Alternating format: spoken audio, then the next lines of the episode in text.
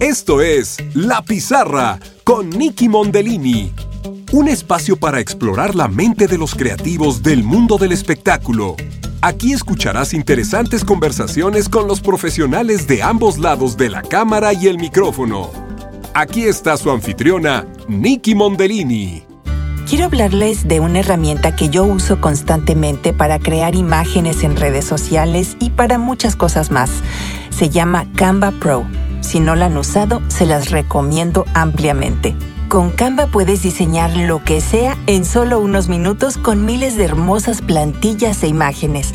Y ahora lo puedes probar gratis por 30 días al visitar la página www.partner.com diagonal Canva diagonal la pizarra. Canva es con B chica. Y esto está también en las notas del programa para que puedas probar Canva Pro por 30 días sin costo. Si al final de ese mes decides cancelar tu cuenta, lo puedes hacer en cualquier momento sin compromiso. Canva Pro tiene muchas herramientas, como una que se llama Magic Resize, con la que puedes convertir tus fotos o imágenes al tamaño que tú quieras con un solo clic. También puedes crear tu propio kit de promoción con los colores, tipografía y logotipos específicos de tu marca. Y tendrás acceso a más de 75 millones de imágenes y videos premium, además de miles de plantillas premium. Todo está organizado en carpetas de diseño para que puedas encontrar tus creaciones en segundos. Una vez más, el link es partner.com diagonal Canva diagonal la pizarra, Canva es con B chica, y en esa página puedes comenzar tus 30 días gratis para que diseñes lo que quieras.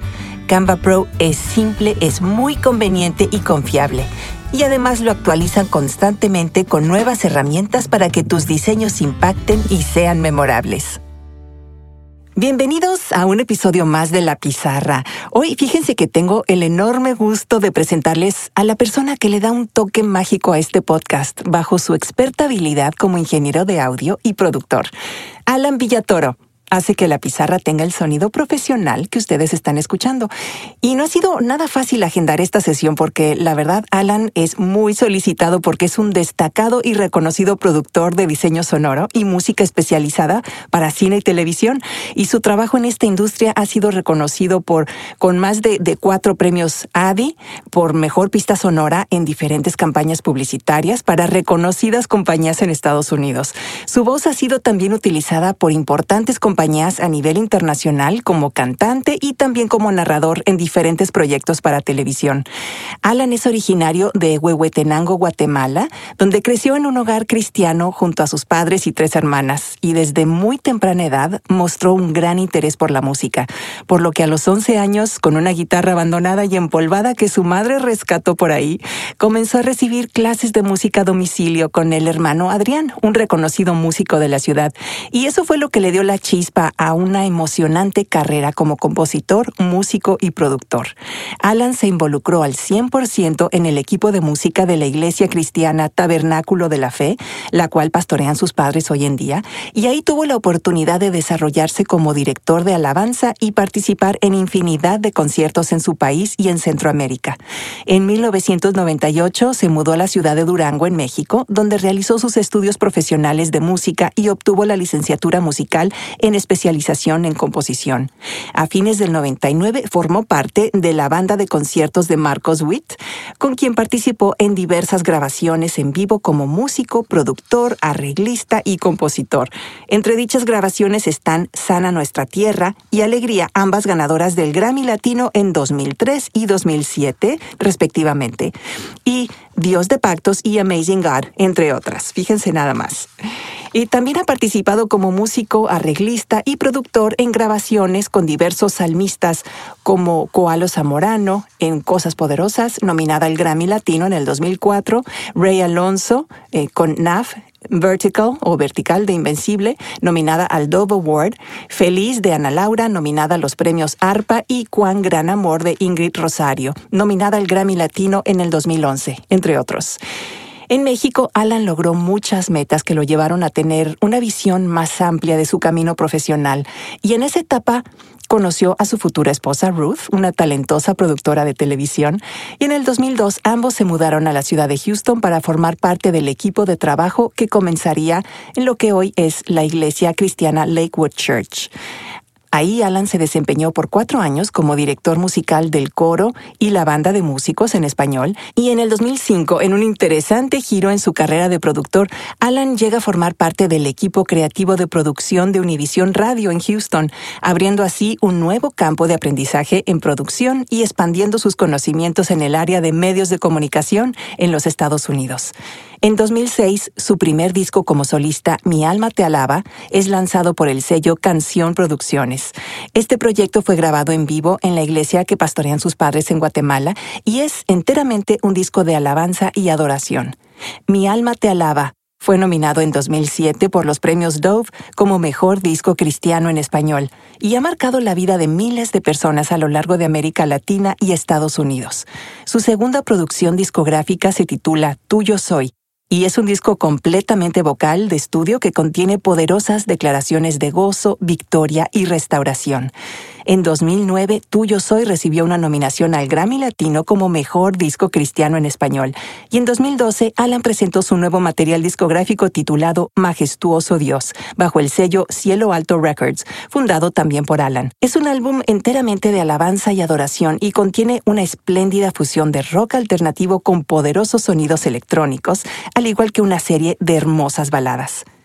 Este material es acompañado de dos videos musicales que fueron filmados en su natal Guatemala, con el que realizó una gira en 2013. Más adelante, Alan lanzó dos sencillos en plataformas de música digitales y simultáneamente en YouTube. Quiero y bendito eres. Quiero fue producido, grabado y filmado en la ciudad de Houston con la colaboración de destacados músicos y directores. Es uno de los sencillos más sonados debido al poderoso mensaje que contiene, además de contar con la participación a dueto del reconocido cantante Marcos Witt. El tema fue totalmente producido por Alan en Houston. El video musical fue filmado en Houston y en Huehuetenango, Guatemala. Actualmente Alan, además de ser parte del equipo de salmistas de Integrity Music, Latin y Cielo Alto Records, produce grabaciones para salmistas alrededor del mundo y viaja por Latinoamérica y los Estados Unidos ministrando, cantando y enseñando la palabra de Dios. Alan, ¿Qué tal? ¿Cómo estás? Bueno, muchísimas gracias por, por unirte hoy en esta, en esta sesión para la pizarra, caray. Qué gusto tenerte como invitado. Wow, Nicky, la verdad es que después de esa introducción ya no sé qué, ya no sé qué puedo decir, pero qué, qué honor el que me haces, de, el que me das de, de, de, estar acá contigo compartiendo este, este tiempo. Te agradezco muchísimo la invitación y yo honrado de acompañarte esta noche. Gracias, Nicky.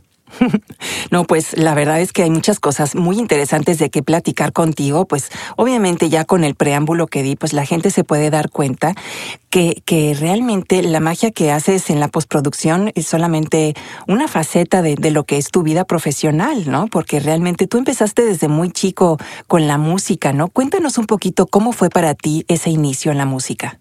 Sí, fíjate que yo comencé más o menos a los 12 años y como tú bien leías ahí en la, en la reseña que le entregaste a la gente, fue, y yo lo pongo entre comillas como un accidente, ¿no? Realmente accidentes en la vida no hay, pero, o casualidades, sino más bien yo creo que todo está dentro de un plan diseñado para cada uno de nosotros, ¿no?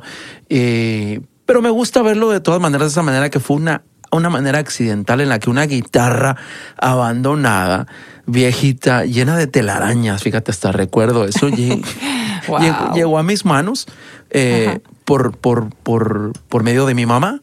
Eh, y cuando yo vi esa guitarra, fíjate que me, me fue como amor a primera vista.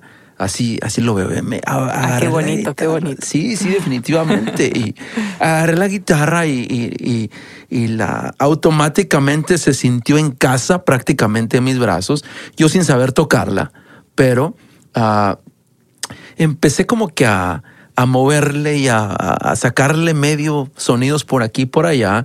Y, y, fue así como que me cautivó el hecho de, de, de poder tener una guitarra que fue una, eh, representaba en ese momento una oportunidad de conocer algo nuevo, de experimentar algo nuevo sin yo saber eh, hasta dónde ese, esa inquietud y ese primer amor me iba, me iba a llevar hasta el día de hoy, ¿no?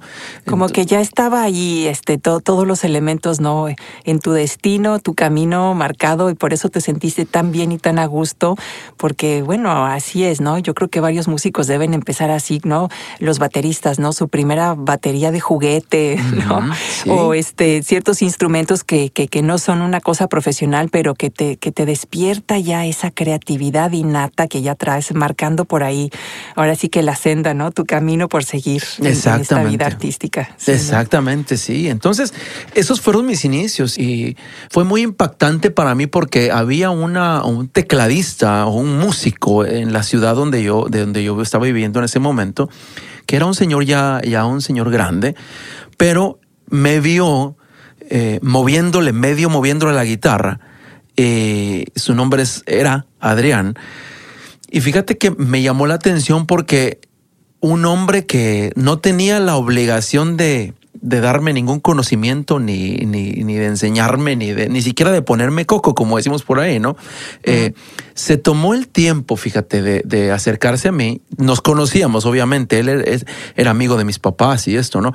Pero eh, se tomó el tiempo de decirme, mire, oye, ¿te gusta la guitarra? ¿Te, te llama la atención? Y le digo, no, sí, me, me gusta. Entonces, ¿te gustaría aprenderla? Y le digo, pues la verdad es que sí. Yo no, ni siquiera pensé en, decirle cuánto me cobra o, nada. No, no. O sea, solamente vi la oportunidad y la tomé. Y le dije, sí, claro, me encantaría. Y me dice, a ver, ven, te voy a enseñar algo. Y me empezó a enseñar en eh, la posición de los brazos, la posición de los dedos. Y ese día, interesantemente, aprendí mi primer canción. Fíjate, fue una cosa así. Eh, eh, de locos. Y me enseñó, me enseñó a tocar la bamba, fíjate. ¡Ay, qué padre! me encanta la bamba. Sí, esa fue mi primer canción, fíjate. Oye, y, es y no es tan nada fácil la bamba, oye. No, no, tiene cuatro acordes, pero, pero la línea tan está así como que movidita, ¿no? Entonces. Claro, bastante movida. Sí. Entonces, pero me entregó, en esa tarde me enseñó a tocar la bamba y, se quedó sorprendido de que yo la aprendí en cuestión de minutos. Entonces, su intención de enseñarme algo sin recibir nada a cambio impactó mucho mi vida y lo sigue haciendo hasta el día de hoy porque a mí me ha tocado, fíjate, Nicky, compartir conocimientos que yo tengo cuando veo el potencial en una persona. Digo, este chavo tiene potencial, esta chava tiene potencial, este niño, porque me hace, me regresa treinta y tantos años atrás, cuando Adrián me vio y, me, dio uno de los más grandes regalos que yo he recibido en la vida, que fue la música, eh, sin necesidad de yo pagarle. Él me lo regaló. Entonces fue, fue, fue impactante para mí hasta el día de hoy. Qué belleza, cómo no. Pues con ese comienzo en, en, tu vida artística, en tu vida musical, pues obviamente tú seguiste con pasos firmes al desarrollarte tan plenamente y, siguiendo además con otros instrumentos, ¿no? Más adelante, porque tocas también el piano, tocas el, bajo. A ver, cuéntanos, ¿cuál, ¿cuáles otros instrumentos? Fíjate que creciendo, creciendo en una iglesia, creciendo como hijo de, de, pastores, como tú lo mencionaste, eh, siempre me, pues me involucré en el equipo de músicos de la iglesia y, y siempre estaba metido en esto, en conciertos de jóvenes, conciertos de aquí, conciertos de allá. Y, siempre se daba el caso o siempre se sigue dando el caso cuando el bajista no llega, cuando el baterista no puede llegar por esto o que el tecladista no puede llegar por aquella razón. Entonces, el que está en el liderazgo, por así decirlo, o en el, en el, en el, el, que lleva la batuta, por así decirlo, del grupo, tiene que suplir la necesidad de, ok, no vino el tecladista, no vino el baterista, ok, bueno, pues me toca a mí. Y entonces no, no toco, pero vamos a ver qué pasa, ¿no? Entonces, esa creo que fue la manera en la que yo me aventuré a aprender otros instrumentos, piano, eh, bajo. Yo me acuerdo que el bajo lo agarré así de pura casualidad porque el bajista empezó que a perder interés y realmente nosotros no teníamos otro bajista. Entonces dije, bueno, vamos a ver, me toca eh, aprender ahora los, golpes, la movida de la mano derecha a la izquierda y esto, y empezar a aprender. Y entonces me encontré tocando el bajo constantemente, eh, semanalmente en la iglesia. y eso desarrolló en mí la, la, habilidad de poder entender el bajo. Siendo que ya tocaba guitarra, el, tocar el bajo se me hizo un poco más sencillo porque es un principio bastante similar. Claro, claro. Y, lo mismo pasó con la batería. Eh, el baterista empezó a, empezó a faltar y bueno, me tocó sentarme a tocar y, así. Después, en el, en, el, en el, ya estando en la escuela de música, ya estudiando, me tocó aprender violín, que, que lo toco bastante mal, por cierto. Pero. Ay, bueno, bueno, uno, te damos chance. Sí, sí, sí. que uno lo toque la Verdad, es que fíjate que no, el violín sí no se me daba, pero era una materia que obligatoriamente teníamos que llevar porque estábamos eh, eh, llevando un curso de orquestación, entonces teníamos que entender el instrumento y para entenderlo hay que tocarlo, pero claro, así, que, pero bueno, esa es otra historia, ¿no? Así que, pero esa fue más o menos la dinámica de cómo, cómo me tocó aprender varios instrumentos. ¿Y cuál es tu favorito? Fíjate que yo siempre, eh, eh, cuando, me, cuando me hacen esa pregunta, siempre mi respuesta es que soy un guitarrista frustrado, porque a mí... ¿Por qué frustrado? porque sí sé tocar la guitarra, eh, sí agarro la guitarra, hace muchos acordes, esto, pero no soy el, guitarrista que me puedo poner en una plataforma y aventarme unos solos y, acá. No, no soy ese tipo de guitarrista. Eh, por ejemplo, yo veo guitarristas como, bueno, la triste noticia de hace un par de días que, murió Eddie Van, Halen. que son los guitarristas eh, genios de este planeta. Eh, yo lo veo y digo, no, hombre, o sea, el yo ponerme la, el título de guitarrista, o sea, es un insulto para él. O sea, ¿me entiendes? Pero pero sí, si me tuvieras, si tuviera yo que poner un, un, un, un, favorito, creo que sería la guitarra, fíjate, la guitarra. No, qué maravilla. Y eso definitivamente lo, lo fuiste incluyendo, sobre todo en, en, todas tus composiciones, ¿no? Y, o sea, que, que fue, fue como el, principal instrumento con, con, el que empezabas a crear o cuando ya empezabas tú a, pensar en una melodía, cuando empieza esa inspiración, eh, eh, cómo llegan a ti este, esas melodías o empiezas, empiezas por los acordes o, cómo es que se va desarrollando. Fíjate que me, pasa de repente en ciertas maneras, o sea, no, no hay un esquema, por lo menos en mi caso, no hay un esquema en el que yo pueda decirte yo compongo así y así y así y así, o sea, esta es la manera. No, me ha pasado muchas veces que estoy manejando y escucho una melodía y la grabo en mi teléfono y la tarareo tarara con el, con el voice memo, la aplicación está el voice memo, ¿no? Y la grabo, la tarareo. Y luego regreso a mi casa o al estudio donde esté y la escucho. Y eh, em, al escucharla, yo tengo un sentir, un instinto, pienso yo que es el instinto de compositor, de esta canción sonaría bien con piano y la empiezo con un piano, o, ah, no, esta, esta como que va con, con guitarra, tiene una onda más como que más acústica, tiene un rollo más de guitarra.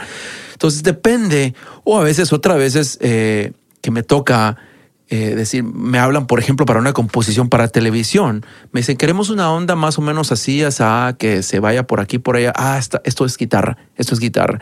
Y, y yo me, me, siento inclinado hacia eso. Es depende del sentir de lo que quiera componer, depende del momento y depende mucho también de lo que quiero decir. Y este, bueno, cuéntanos ahorita un poquito. Eh, o sea, tú, tú la música, la, obviamente empezó dentro de la música cristiana, ¿no? Em, ¿es, ¿Es ahí donde encuentras tú más inspiración para la música? Fíjate que sí, definitivamente, aunque y yo, mira, yo tengo muy claro el hecho de que de quién me dio el talento de la música. Yo, yo, yo tengo muy claro eso y he visto, Nicky, cómo el componer una canción que hable de la gracia, de la misericordia, del perdón, de la sanidad interior de una persona.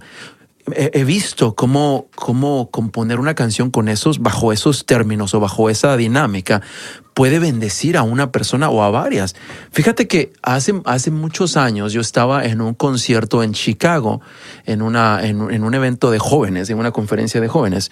Eh, me tocó cantar una canción que yo la escribí, que es una de las canciones eh, más difíciles creo yo que me ha tocado escribir, porque está basada en, un episodio muy oscuro de mi vida, donde yo estaba sin esperanza, ni que yo estaba sin, sin un motivo, aparentemente, para vivir, y en el que tuve la intención de quitarme la vida en dos ocasiones. Uh, yo escribí esa canción eh, pensando en eso y, y en cómo la vida y en cómo Dios me dio la oportunidad de redimirme y de encontrar una salida, fíjate. Y, y, me acuerdo que yo estaba en este concierto en Chicago y canté la canción, hablé un poco de la experiencia y al final del concierto se me acercó un muchacho de unos, ¿qué será? 19, 20 años y me abrazó. Él llegó ahí donde estábamos nosotros con la banda en el backstage del, del, evento y me abrazó y me dijo, ¿te puedo dar un abrazo? Y le digo, sí, claro que sí. Y, me abrazó y me dijo, quiero agradecerte que hayas cantado esa canción y que hayas compartido un poquito de, la, de, dónde viene esa canción. Y le digo, ah, no, pues, pues gracias, Leo. La verdad es que no sé por qué me lo dices, pero te agradezco el comentario. Y me dice, hoy en la noche yo tenía planeado quitarme la vida. Y esa canción me salvó. Me ha, dado, me ha, dado, una esperanza de, de, de, buscar una, de buscar la misericordia de Dios, de buscar la gracia de Dios. Y el mensaje que tú pusiste en ese tema me dio una esperanza al día de hoy. He decidido no quitarme la vida. Wow. Y aquí escuchar eso, ah, yo me puse frío cuando me dijo eso. Te, digo la verdad. No, claro. Entonces eh, yo lo abracé, eh, oré por él en ese momento y le di gracias a Dios por la vida de este, de este joven. Y entonces sí, yo, yo, mi mayor inspiración y mi mayor razón para mi música definitivamente está en, en, en Dios, en mi creador, en, mi, en, en, quién es Él, quién, quién es Él para Él y en lo que Él ha hecho en mi vida y en lo que puede hacer en la vida de la gente en general.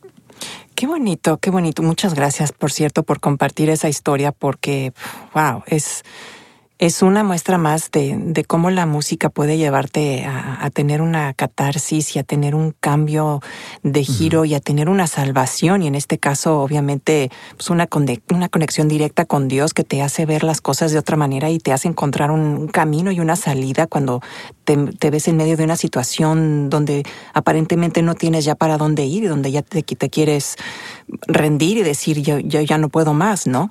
Pero, pero qué bonito que lo, que lo comentes así, porque realmente pues es bellísimo, ¿no? O sea, yo, yo siento que la música es, es una de las artes que nos, que nos pueden transformar completamente de una manera muy, muy bonita, ¿no? Muy bella. Definitivamente, sí. La música es un, un, tú lo dijiste ahorita de una, una, una forma eh, muy, muy precisa, que es un arte que puede darle la oportunidad de vida a una persona. Y, y, y, ojo, Nicky, yo no soy una persona, no me considero una persona religiosa, no, no, no estoy clavado en que, o sea, si tú eres cristiano, si tú eres esto, si tú eres el otro, si tú eres, yo no estoy en ese asunto, yo, yo no veo a las personas así, ¿sabes? Porque yo puedo pensar de una manera y puedo asimilar a Dios de una manera, puedo entender lo que Dios quiere para mí o lo, cómo Dios me ve de una manera, pero tú lo puedes ver de otra manera. Somos dos personas distintas, somos, tenemos nuestra propia, nuestra propia interpretación de las cosas, nuestra propia interpretación de Dios. Y no, no, no encajo a la gente o no juzgo a la gente por una religión, sino juzgo más bien a la gente, juzgo entre comillas, más bien a la gente o califico más bien a la gente por sus principios morales.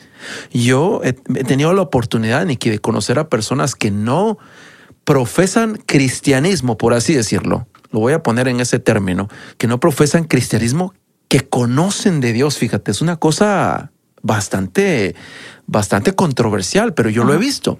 Y también he visto otras personas que confiesan que Jesús, que Dios, que esto, y luego por detrás se, voltean y se transforman en totalmente otras personas. Entonces, mi música va más por ese lado. Yo quiero hablarle a la gente de lo que Dios ha hecho por mí.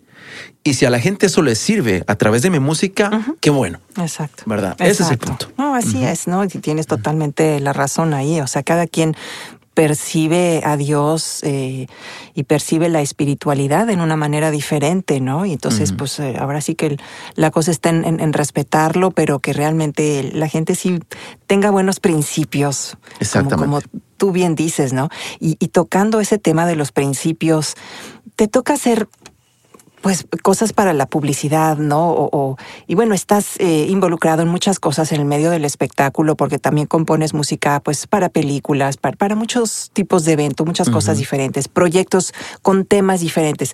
¿Te ha tocado alguna vez estar en una situación de, de trabajo donde mm, eh, hayas visto algo que, que, iba tan en contra de tus principios que no podías seguir adelante? ¿O cómo le haces cuando, cuando te encuentras con, con una historia o con, con un tipo de evento, de una producción eh, en donde no te sientes cómodo eh, porque que sientas que se, que se esté como pasando una, una raya de, pues no sé, de, de, de buenos principios de, no digamos nada más moralidad, sino como respeto a los demás, etcétera, ¿no? O sea, ¿te has topado alguna situación así? Fíjate que es una pregunta muy interesante, Nikki. Afortunadamente no me ha tocado esa situación, fíjate.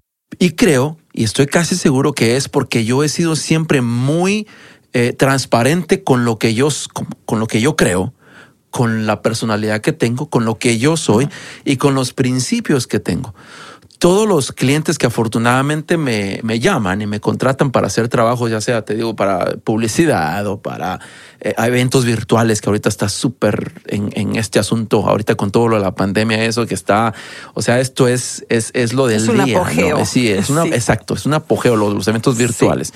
Eh, sí.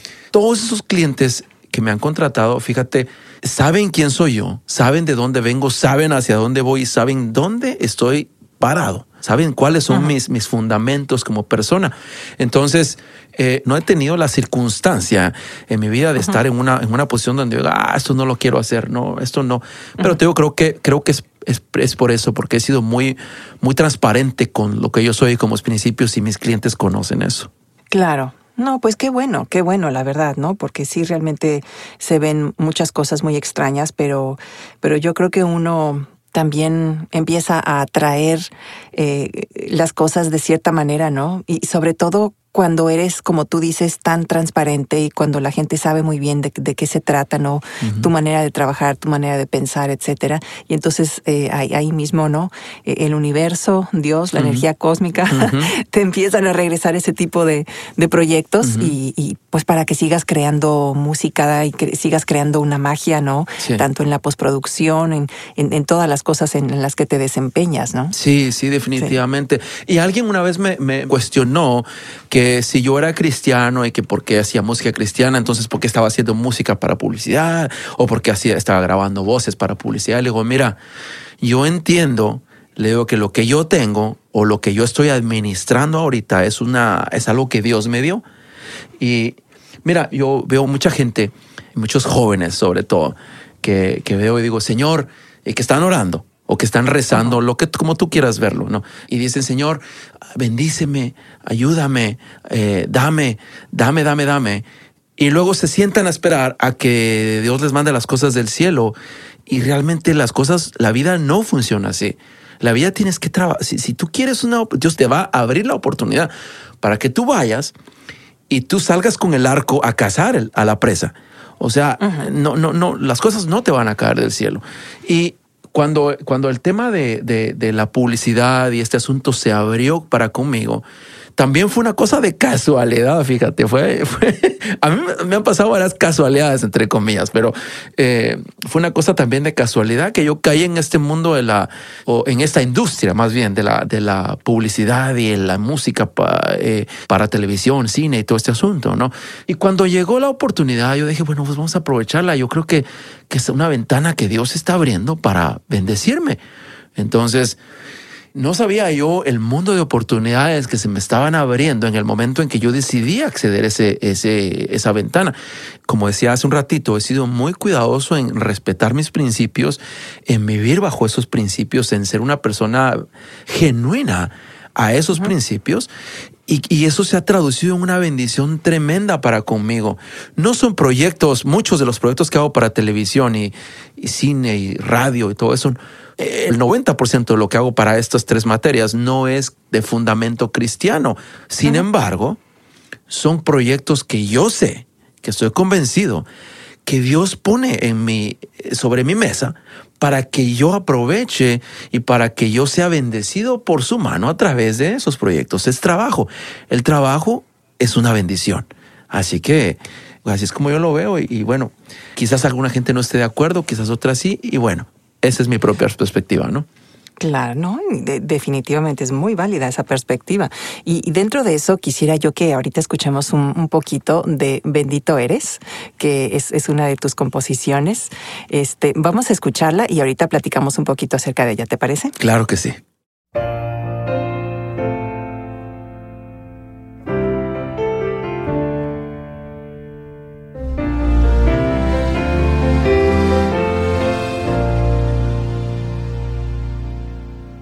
Quiero siempre estar contigo, en tu presencia vivir, que siempre seas mi abrigo, la canción de mi existir.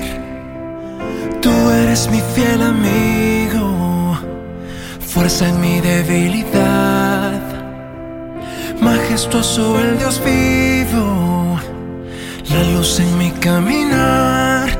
Quiero que veas en mí un corazón de adoración.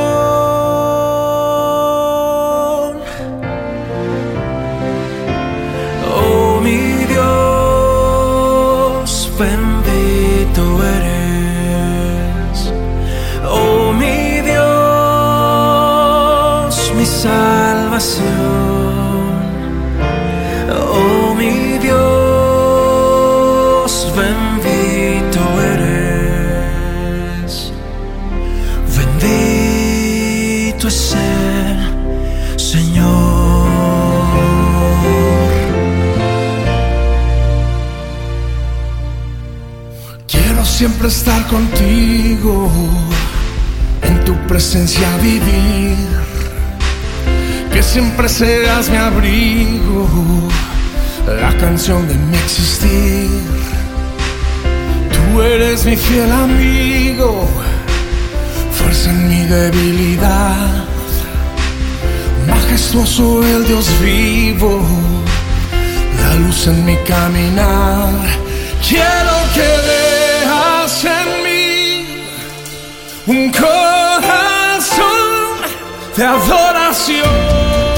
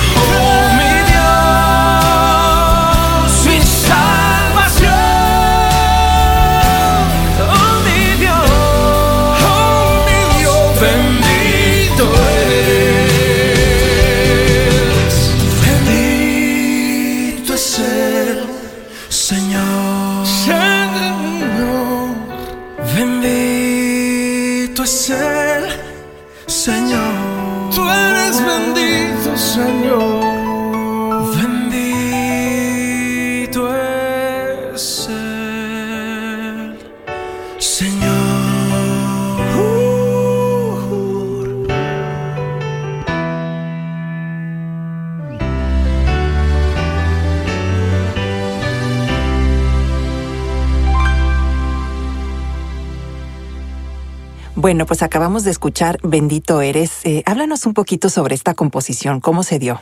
Uy, esta canción nació eh, de una de un pleito que yo tuve con Dios. Ah, mira, qué interesante. Cuenta, cuenta. Porque muchos nos hemos peleado con Dios. Yo, yo he tenido ah, mis pleitos con Dios que le preguntamos por qué esto, por qué el otro, y por qué aquello, por qué esto. No. Eh, mira, yo he crecido en una, en una familia cristiana. Mis papás han sido pastores desde que yo tengo memoria, han dedicado su vida al servicio de la comunidad, al servicio de las familias, al servicio de la gente. Yo he visto a mis padres, Nicky, eh, quedarse, no sin dinero, pero sacar una buena cantidad de dinero de sus bolsillos, no de, no de la congregación a la que pastorean, de sus bolsillos propios para bendecir a una familia que lo necesita. O sea, eh, yo he visto eso, el, corazón de servicio, el corazón de entrega en la vida de mis papás por años, años, años, y de mi familia en general. Y hace algunos años, mi hermana menor, la más pequeña, fue diagnosticada con cáncer. Esa fue una experiencia muy dura para nosotros porque eh, lo vimos como una lucha. Nos tocó enfrentar esa lucha. Mi hermana, eh, después de unos tratamientos y después de una cirugía y esto, logró recuperarse. Nosotros celebramos su vida, pero como al año y medio, o al año, no recuerdo, tuvo otra recaída y el cáncer regresó en otra parte de su cuerpo. Y bueno, ¿qué está pasando? No? O sea, lo que, nosotros, lo que quiero decirte con todo esto es que uno piensa como humano y dice, mira, nosotros estamos, hemos dedicado nuestra vida a servir a la iglesia, a servir a la comunidad, a servir a Dios, por así decirlo, ¿no? Sí. Lo justo o lo que nosotros como humanos pensamos es, digo, lo justo es que Dios nos ayude un poquito, que nos dé un empujón y que nos dé un poquito de, de esperanza en este asunto, ¿no? Y bueno, mi hermana se logró recuperar después de una cirugía de nuevo de, esta segundo, de esta segunda recaída de cáncer, ¿no? Todo bien, nosotros felices, contentos. Al año exactamente llegó lo peor, porque el cáncer volvió y ahora volvió, como dicen en inglés, ¿no? With a vengeance, ¿verdad? Así llegó para destruir literalmente la vida de mi hermana. Mi hermana siempre fue una mujer muy dedicada, una excelente hija, eh, una de mis mejores amigas. Ella, yo siempre la describo como el hermano que yo nunca tuve. Ella, porque éramos así, brothers, ¿me entiendes? Así de arriba para abajo y así, oh, éramos como que el uña y carne, ¿no? Aunque no vivimos en la misma ciudad ni en el mismo país, pero éramos así los mejores amigos. Y nosotros en nuestra fe, comenzamos a orar y pedir, Señor, danos, danos el favor de la salud, danos el favor de la vida. Y yo recuerdo a mi hermana, escuchar a mi hermana orando y decirle, Señor, no te pido nada, Dios mío, no te pido nada. Te pido que me regales un poco de vida nada más. Y sabes que dentro de todo ese proceso, Nicky, lo único que escuchamos de parte de Dios y lo único que vimos, o lo, sí, lo único que escuchamos de parte de Dios fue silencio. No escuchamos nada más. Y mi hermana, eh, unos meses después, pues desafortunadamente eh, falleció. Ese fue un golpe demasiado fuerte para mí. Acababa de cumplir 30 años ella, imagínate. Ay, no, no. Entonces. Jovencísima, ¿no? Sí, sí. Y la más pequeña, la, eh, para mis papás fue un, un, golpe tremendo. Fue, fue muy, muy difícil. ¿Cómo no? Entonces, en ese, en ese asunto yo empecé a cuestionar a Dios, ¿me entiendes? Empecé a cuestionar, digo, Dios mío, ¿cómo es posible que no nos diste una mano con este asunto? ¿Cómo es posible que nos abandonaste en este proceso? ¿Cómo es posible que no, no fuiste un poquito misericordioso y darnos un poco de vida, aunque sea unos años más? ¿Qué te costaba? ¿Verdad? Y en, en mi humanidad, cuestionando a Dios. Y entonces fíjate que entré a un proceso muy duro porque me peleé con Dios a tal modo de que dije, ¿sabes qué, Señor? Por años yo te he entregado mi música, yo he escrito de tu misericordia, he escrito de tu gracia, he escrito de esto, de tu amor, de tu favor, todo esto. Y en esta oportunidad me abandon nos abandonaste. Entonces, ¿sabes qué? No te voy a, no voy a cantarte más, no voy a tocar nada más el piano para ti, no voy a tocar nada más la guitarra para ti. Tú y yo como que estamos terminados. Y fíjate que me lo tomé muy en serio muy, muy en serio, porque me sentaba al piano, agarraba mi guitarra, prendía mi computadora, mi sistema de grabación, mi estudio, solamente para trabajar en proyectos, televisión, cine, lo que sea, pero no para cantar nada de la gracia de Dios, absolutamente nada. Y entonces yo estaba peleado con Dios de aquí. No sé si tú alguna vez has pasado por algo así, pero... Sí, es, muy, es muy complicado. ¿ves? En varias ocasiones, sí. Sí, ves, tú entiendes de lo que estoy hablando. Entonces, eh, hasta que un día, eh, después de hablar con mucha gente, después de hablar con amigos personales y de, ver el, testimonio de mis papás, mis papás nunca dejaron de, de, creerle a Dios, fíjate, y nunca escuché una palabra de queja de parte de ellos. Por el contrario, siempre escuché una palabra de gratitud y de esperanza en ellos. Fíjate, eso, eso es una cosa, eso para mí fue una, una cosa que me movió el tapete, como dicen en México, ¿no? Eh, porque ver a mis papás perder a su hija más pequeña o a, a uno de los tesoros más grandes de sus vidas. Y encima de eso, decir, ¿sabes qué? Jehová Dios, Jehová quitó. Como dijo Job, ¿no? No sé si tú conoces esa escritura en el libro de Job, pero dice Jehová dio, Jehová quitó. Sea el nombre de Jehová bendito. Eso para mí fue eh, transformador, fue renovador, fue cambia vidas. Esa es la, esa es la palabra que te puedo definir, cambia vidas. Un día, estando en una prueba de sonido para un evento que íbamos a tener, y yo estaba eh, ahí en, en todo el trajeteo de equipo y esto y el otro en la grabación y esto, y escuché el coro de bendito eres. Lo escuché así clarito en mis oídos. Perfecto, como si alguien me lo estuviera cantando letra por letra. Oh mi Dios, bendito eres. Oh mi Dios, mi Salvador. Oh mi Dios, bendito eres, bendito es el Señor. Es una letra tan sencilla, tan simple, pero que fue con un que tuvo en el momento un significado tan impactante para mí, porque haberlo escuchado así textualmente. Entonces agarré mi teléfono y lo grabé. Y lo grabé así literalmente. Oh, mi Dios, bendito eres. Oh, mi Dios, la, la, la, la. Lo grabé, ¿no? Me, lo dejé ahí. Unas semanas después, siguiendo yo a un peleado con Dios, me senté al piano a calentar los dedos una mañana que tenía yo que, que trabajar en un proyecto. Calenté los dedos en el piano y mientras estaba calentando me acordé de esa melodía, fíjate.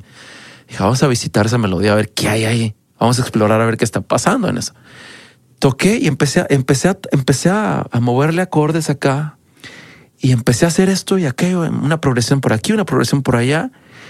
Y en el momento menos pensado, algo se desencadenó en mi corazón, Nick, que fue como volver a mi primer amor. No sé si tú has escuchado esa frase alguna vez, pero cuando vuelves a tu primer amor, y, me encontré entonces en un escenario donde emocionalmente me encontré desnudo delante de la gracia de Dios. Me encontré totalmente rendido como ser humano. Me tocó esa mañana rendir mi humanidad delante de Dios y decir, ¿sabes qué, Señor? La verdad es que yo no tengo el control ni siquiera de mi propia vida. O sea, en el momento en que a ti se te plazca pedirme la vida de regreso, se te va a entregar porque a mí nunca me pertenece esta vida, no me ha pertenecido nunca y nunca me va a pertenecer. O sea, tú eres el que da la vida y tú eres el que la vuelve a reclamar. Entonces dije, Señor, ¿sabes qué? Tú eres bendito, tú eres, o sea, tú eres el dueño de todo. ¿Quién soy yo para cuestionarte? ¿Quién soy yo para, para pelearme contigo? Y esa mañana nació toda la canción de Bendito eres. El verso que dice, quiero siempre estar contigo, en tu presencia vivir que siempre seas mi abrigo, la razón de mi existir. Tú eres mi fiel amigo, fuerza en mi debilidad, majestuoso el Dios vivo, la luz en mi caminar. Y luego puse una frase que a mí hasta el día de hoy, cada vez que la, la digo, me impacta mucho porque dice, quiero que veas en mí un corazón de adoración. O sea, si yo volteo al cielo, levanto mi vista al cielo, imagino que Dios me está mirando, yo quiero que Dios mire en mí un corazón agradecido. Yo no quiero que vea en mí un corazón de una persona que se queja o de una persona que es malagradecida o de una persona que es, que es eh, insolente o que es abusiva, sino cuando Dios me vea, yo quiero que Dios me vea y diga, este, este hijo mío, Alan, es, es un tipo agradecido. Es un tipo tan agradecido que me dan ganas de bendecirlo más. Démosle más, porque él sabe agradecer. Y por eso puse esa frase ahí. Quiero que veas en mí un corazón de adoración, porque si tú me ves, quiero que veas en mi adoración, quiero que veas en mi agradecimiento. Entonces de ahí salió esa canción y bueno, de ahí se despegó el hecho de que mi amigo Marcos Witt, no sé si tú conoces quién es Marcos Witt, pero he, estado escuchando este a, raíz de, de, estar buscando este tu música y todo bueno, y, quedé maravillada y por eso me pareció fascinante ponerlo también aquí y muchísimas gracias por, por este regalo de, poder poner esa canción aquí. Ahora sí que eh, nos has bendecido con esa canción acá en este podcast porque, bueno, o sea, además de la letra tan tan bonita, tan enternecedora y, y las voces de ustedes, Dios mío, qué barbaridad. O sea, wow, wow. O sea que Fíjate, Marcos, Marcos es yo tuve el privilegio y la, y la, bendición de ser el director musical de Marcos por muchos años en su banda de conciertos y yo conozco la tesitura de su voz.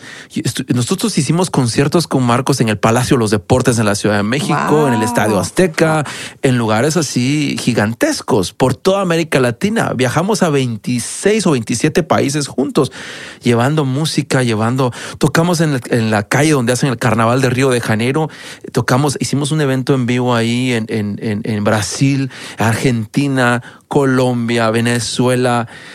Nombra el país que quieras, ni que eh, Dios nos dio la oportunidad de llevar Qué bonito. Eh, música a todos esos países. Y entonces cuando yo estaba maqueteando la canción de Quiero, de Perdón, de Bendito Eres, yo escuché en mi, en mi corazón, en mi espíritu, no sé si, si, si se puede decir así, pero en mi espíritu, la voz de Marcos. Y dije, uy, Marcos tiene que grabar esta canción, tiene que grabar, vamos a echarnos un dueto. Y me acuerdo que le llamé por teléfono, le oye, tal y tal, le conté y me dice, mándame la rola ahorita. Se la mandé, la escuchó y quedó encantado. Me dice, qué canción, Alan, qué canción, Dios mío y me dice, quiero ser parte de esto, quiero, quiero, quiero ser parte de esta canción.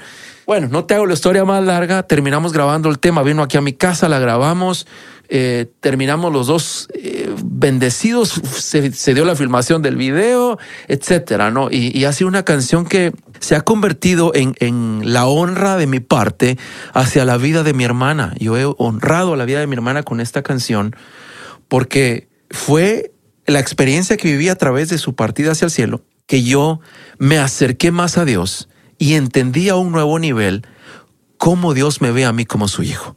Qué bonito, qué bonito tener esa experiencia tan transformadora, ¿no? Y que, que además simplemente el escucharla, ah, o sea, te, te, te, llega en todos los poros, es una belleza realmente. La música, las voces, es una cosa bellísima, ¿no? y este, bueno, Ahora es, no sé, quisiera preguntarte un poquito, ya en tu familia, con tus hijos, ¿alguno de ellos se interesa por la música o cómo, cómo los ves tú? En, ¿Los ves interesados en, la música? ¿Un poquito seguir los pasos de, tuyos o, de Ruth, como en la, en la producción? Fíjate que mi hijo, bueno, mi hija canta muy lindo, tiene una voz preciosa, mi hija, pero no tiene interés en la música, aunque canta bien eh, lo de ella son más los deportes y le gusta mucho la medicina. Está muy inclinada hacia el mundo de la mm, medicina. Mira, eh, qué interesante. Entonces, el otro día que estábamos platicando con ella, me dice, nos dice, más bien a mí, a mi esposa, nos dice, a mí me gustaría dedicarme a la medicina de, eh, eh, deportiva, en los deportes, ¿no? Sí. Entonces, él le digo, wow, es una carrera interesantísima esa. Y seguramente es una carrera muy bien pagada también. Así que bueno, yo por mí, dale. ¿Verdad? Claro, claro. Eh, pero mi hijo, esa es otra historia. Mi hijo es, es, es un galán de la música. Si, mira, Nicky, si yo pudiera ponerme el título de que soy cantante, bueno, Ok, pero mi hijo, ese sí que canta. Ese sí canta. Yo, yo quisiera cantar como él canta. Mira. Eh, él es una, tiene una voz preciosa, tiene una, un talento magnífico, toca el piano, toca la guitarra, toca la batería y está muy metido aquí conmigo en el estudio. Se viene a meter, aprende aquí conmigo cuando estoy trabajando en algo a tal punto de que le armé una, un mini estudio en su cuarto. Tiene una, una laptop con, con Pro Tools, su interfase de audio, sus bocinas. Perfecto. No, no, él, él entra, edita, programa MIDI, eh, mezcla. O sea, está metidísimo. Y si tú le preguntas qué quiere hacer, él quiere ser un actor, pero quiere ser un actor cantante. O sea, eh, y, es, eh, y ha escrito muchas canciones. De hecho, una de sus canciones ahorita la estamos produciendo con un amigo mío en Los Ángeles. Entonces, Padrísimo. estamos muy emocionados porque, porque tiene un talento eh, vasto, la verdad, vasto, vasto. Y estamos muy felices de ver cómo está progresando. Qué ahí tiene su canal de YouTube, ahí si lo quieren buscar, ahí, ahí está. ¿Cómo se llama? es, está como A, V de vaca y Tunes, T-U-N-E-S, A-V Tunes. Así que sí, ahí está él y, tiene varios. Ahorita tiene covers nada más. Ha hecho covers de John Lennon, ha hecho covers de, de Justin Timberlake, ha hecho covers de, de Alicia Keys, otros covers, pero búsquenlo y bueno, ustedes juzguen por sí mismos. Claro, ahí, voy a poner la liga en, definitivamente en las notas del programa. Qué interesante, mira, qué, qué bueno, qué, qué bueno que te pregunté. hay que seguirle ahí porque, porque bueno, no siempre se da el caso que en una familia artística siempre hay, hay quienes no siguen, ¿no? Por ejemplo, pues mis dos hijos mayores no, no están interesados en la carrera artística. Mi hija así, mi hija canta precioso y está haciendo teatro musical y a ella la, la veo también un poco encaminada hacia eso, se lo toma muy en serio, o sea, no, no mm. puede llegar tarde a un ensayo, no, no, ni le preguntes este que, que si puede hacer otra cosa en lugar de ensayar, no, no, no, no, eso no sucede. Así que, que, da gusto que se lo tome así de en serio y, realmente, pues es bonito, ¿no? Es, es bonito ver cómo, cómo los jóvenes empiezan a despertar en el arte, ¿no? ¿Tú, tú qué le, ¿Qué le puedes recomendar a, los músicos que empiezan y que, quieren empezarse a desarrollar ellos y, darse a conocer, ¿no? ¿Qué, les puedes tú recomendar? Mira, Nikki, el, mundo de la música es un mundo realmente bastante complicado, es bastante difícil, especialmente en tiempos tan cambiantes como los que estamos viviendo, ¿no? Yo, yo comencé con los cassettes, los, los LPs, ¿verdad? Las grabadoras de multitrack, de cinta de multitrack, o sea, estamos hablando de, ahora es todo, todo Spotify, iTunes y la competencia, diga por así llamarlo, es por todos lados. Ahora cualquier persona produce un disco en su casa. Eh, te compras una interfase, te compras una laptop, tienes un controlador MIDI, una guitarra, ¡pum! Haces un disco. Listo. Eh, entonces la competencia es, es, es, eh, es, es demasiado grande. Sin embargo, hay un consejo que me dio un amigo productor hace muchos años cuando yo estaba empezando a producir. Me dice, mira Alan, cuando tu canción suena bien, sola con guitarra o con piano, es una buena canción. Prodúcela. Si tienes que forzar la canción en sí, eh, no vale la pena.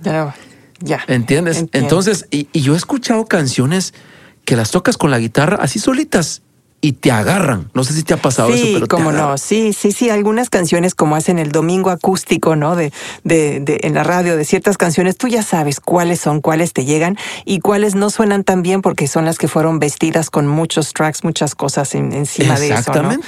Sí. Exacto. Sí, sí, entonces, entonces yo, el consejo es ese, es que eh, a los jóvenes, es un mundo difícil, es un mundo complicado, pero sí les puedo decir que es un mundo que vale la pena vivirlo.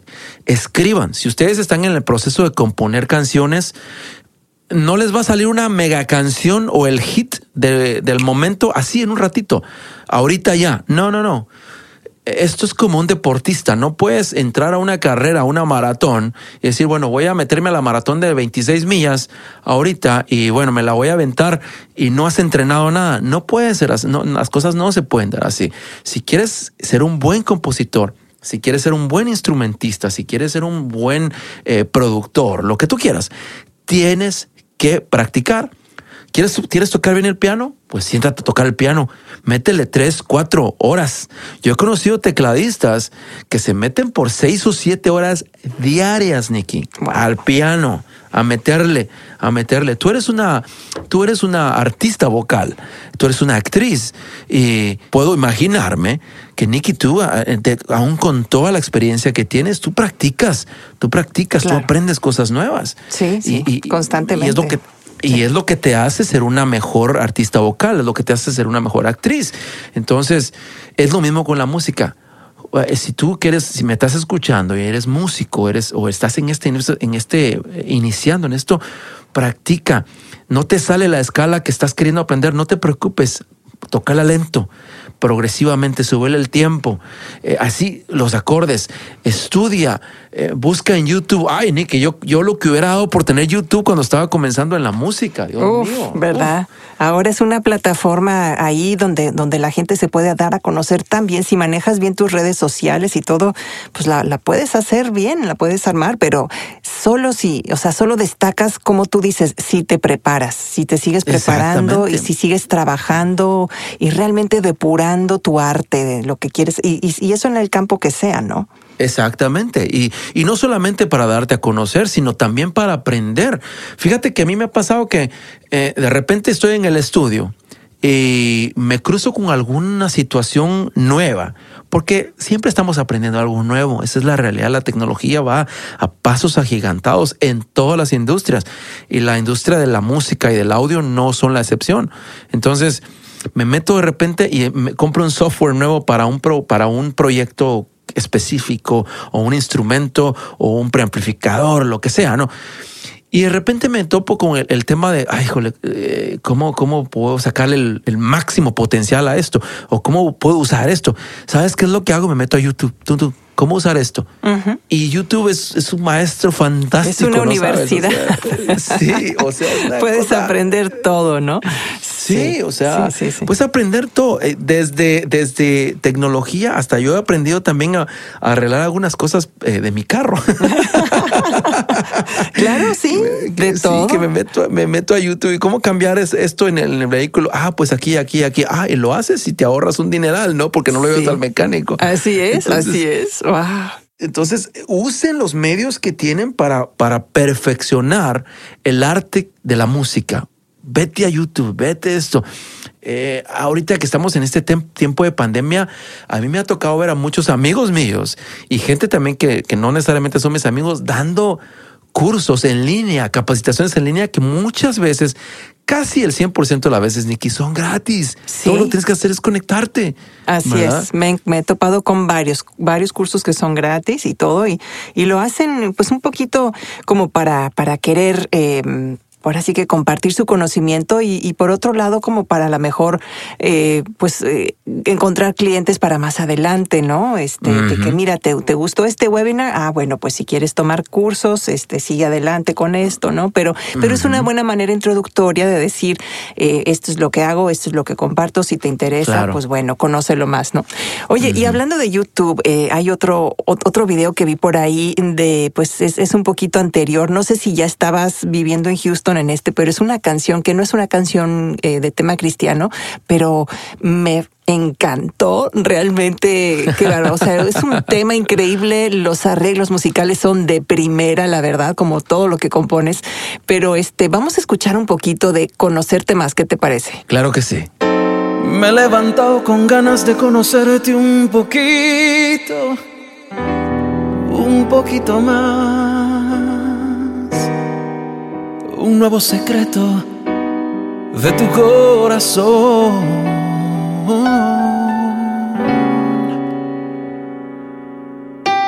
De saber lo que hoy deseas de mí.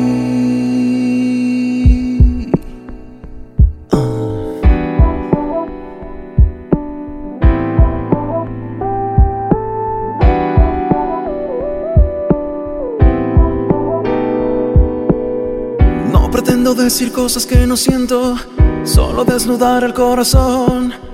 Ni siquiera dar excusas, yo prefiero que seas mi salvación. Hoy tengo ganas de conocerte un poquito más. Es el momento exacto para estar contigo, para decirte todo lo que siento, para escuchar esas palabras de tus labios que siempre me dan favor. Hoy que estamos solos tú y yo solos tú y yo. Quiero conocerte más, quiero entregarte el corazón sin pedirte nada más que tu presencia hoy. Quiero depender enteramente de tu amor. Quiero conocerte más, no quiero dejar pasar más tiempo sin estar cerca de ti. Yo te necesito ti están mis sueños, en ti está mi amor.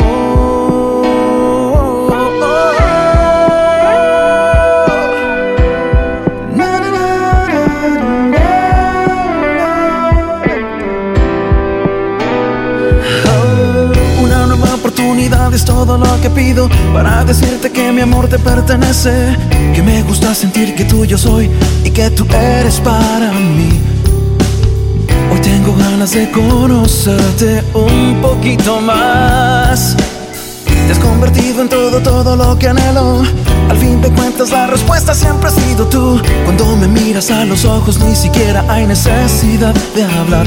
Porque estamos solos tú y yo. Solos tú y yo. Quiero conocerte más, quiero entregarte el corazón sin pedirte nada más que tu presencia hoy. Quiero depender enteramente de tu amor. Quiero conocerte más, no quiero dejar pasar más tiempo sin estar cerca de ti. Yo te necesito, en ti están mis sueños, en ti está mi amor.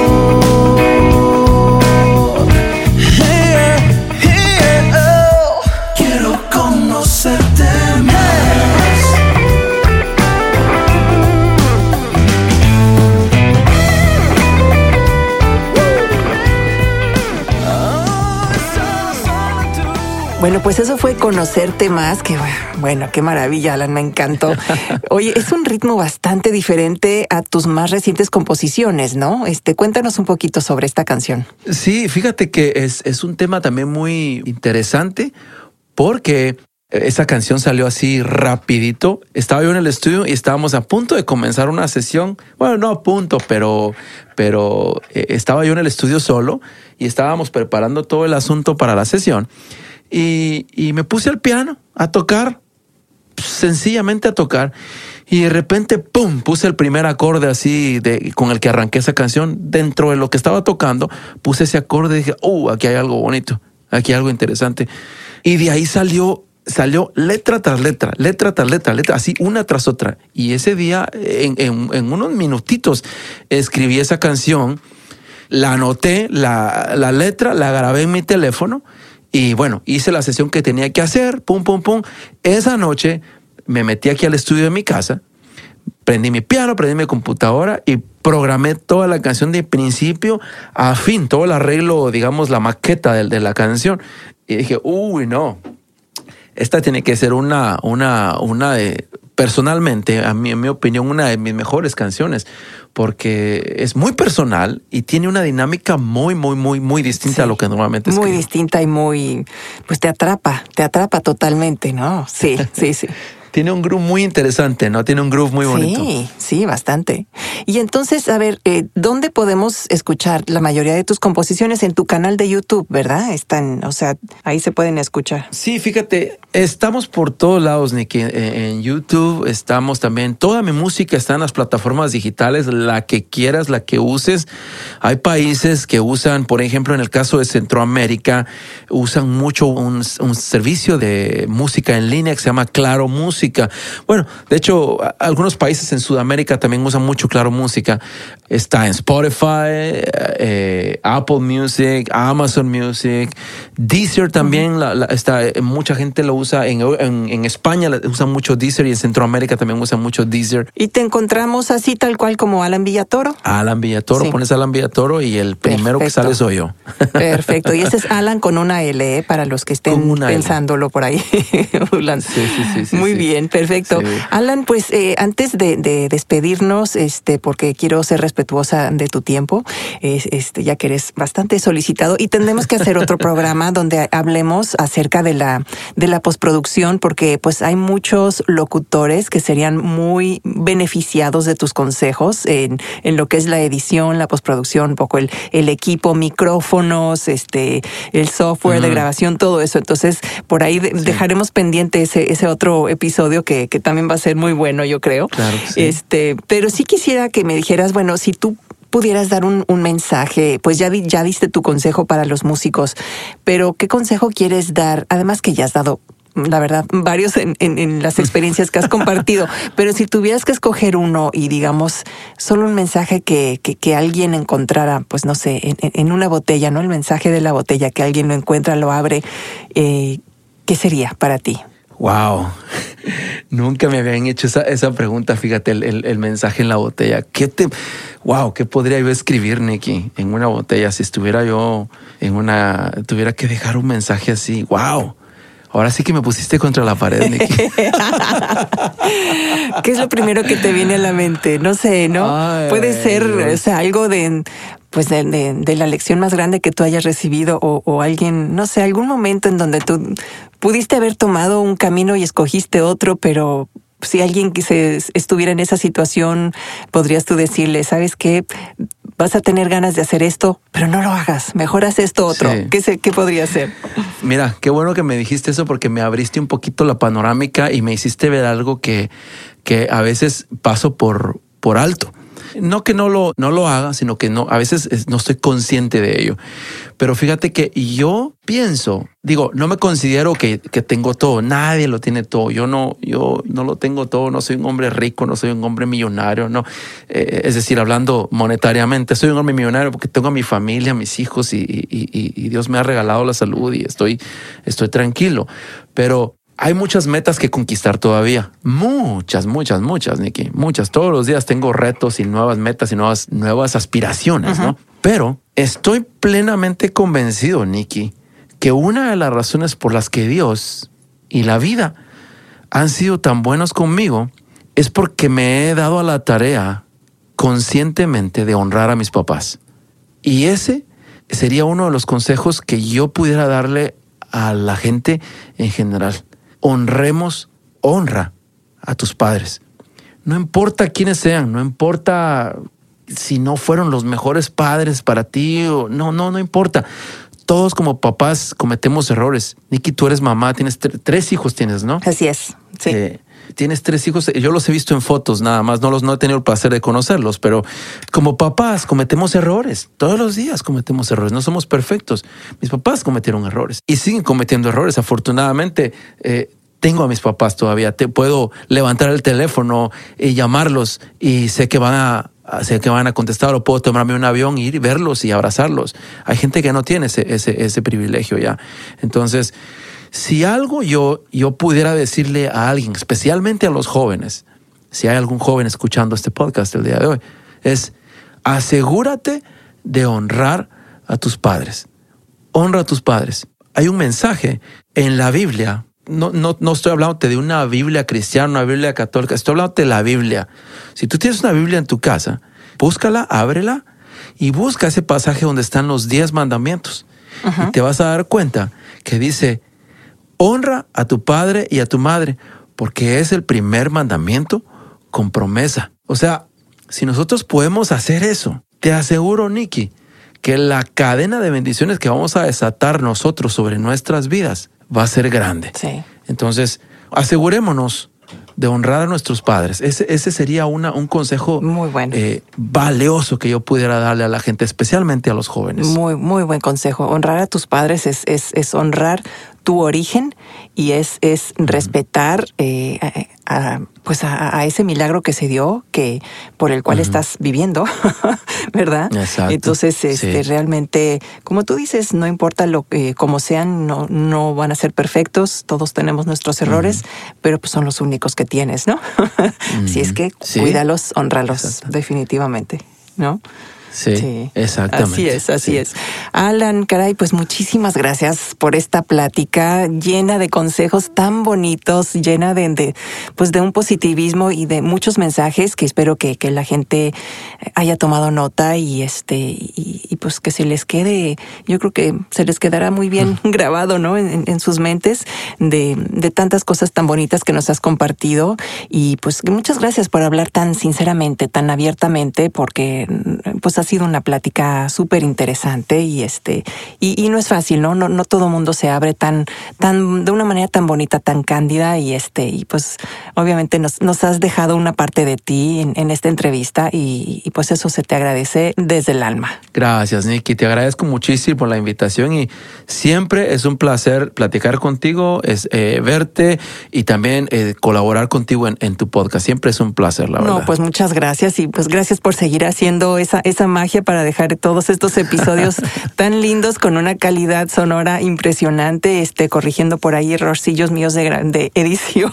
No, no, que, para que verdad aparecen por ahí. Pero bueno, definitivamente nos has dado mucho que pensar y considerar también para nuestras carreras creativas y pues para la vida en general. Bueno, pues muchas gracias, Nicky. Cuídate mucho. Igualmente, Alan. Y pues ustedes que nos escuchan, gracias por seguir apoyando la pizarra. Esta es ya nuestra tercera temporada y pues no, nos ha ido bastante bien. Seguimos creciendo. Eh, no siempre ha sido fácil sacar adelante todo, pero pues así es, así es. Todo es un proceso de aprendizaje y este y bueno pues seguiremos acá brindándoles episodios tan bonitos y tan mágicos eh, como, como, este con Alan y eh, espero que nos sigan escuchando. Platíquenlo, compártanlo este episodio y, y los demás episodios de la pizarra porque siempre hay algo que aprender y pueden ustedes aportar mucho si se lo recomiendan a alguien que esté pasando por un momento similar, alguien que sea un creativo en esta carrera y que necesite comenzar con todos estos consejos que damos aquí en este podcast. Hasta la próxima. Muchas gracias. Gracias por acompañarnos en un episodio más de La Pizarra con Nicky Mondellini. Esperamos que hayas disfrutado la entrevista. Escúchanos la próxima semana, donde seguiremos explorando la mente de los creativos en la industria del entretenimiento. Nos encantaría recibir tus comentarios y likes en Apple Podcast. Recuerda que puedes escuchar La Pizarra también en Pandora, Spotify y Google Podcast. No olvides suscribirte para recibir los nuevos episodios. Si te gustó este podcast, compártelo libremente en redes sociales. Puedes encontrar este y otros episodios en www.nikimondellini.com diagonal la pizarra.